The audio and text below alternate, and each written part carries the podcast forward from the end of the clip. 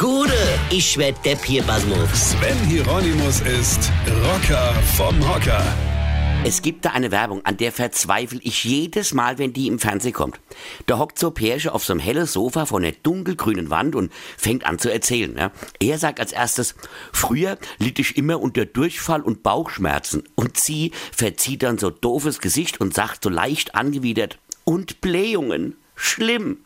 Und er dann mit so einem aufgesetzten Leidensgesicht, ich hab mich kaum mehr rausgetraut. Und dann am Schluss sagen sie beide, doch dann haben wir Kichimea Reizdarm entdeckt. Da lindert nicht nur die Symptome, sondern legt sich wie ein Pflaster auf den Darm. Ja, du lieber Gott, es interessiert mich doch ein Scheiß, was der Typ für Darmprobleme hat. Ich hab mich kaum noch rausgetraut. Warum denn das? Draußen furze ist doch viel angenehmer als da auf dem Sofa. Das zieht doch viel schneller ab.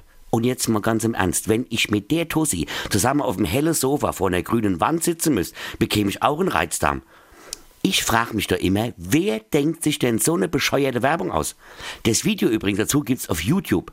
Das Geile daran ist, dass die Kommentarfunktion ausgeschaltet worden ist. Ja, warum wohl? Hä? Warum hat man da die Kommentarfunktion gesperrt? Weil diese Werbung einfach völlig bescheuert ist. Da bekommst du ja schon beim Zuschauen Reizdarm. Also Klar sind das zwei Schauspieler, aber die können doch auch einpacken. Die werden doch jetzt von alle Bekannte und Verwandte nur noch verarscht. Okay, da schließt sich dann der Kreis. Wenn du bei einer Werbung für Reizdarm verarscht wirst, ich muss jetzt aufhören. Weine kennt dich.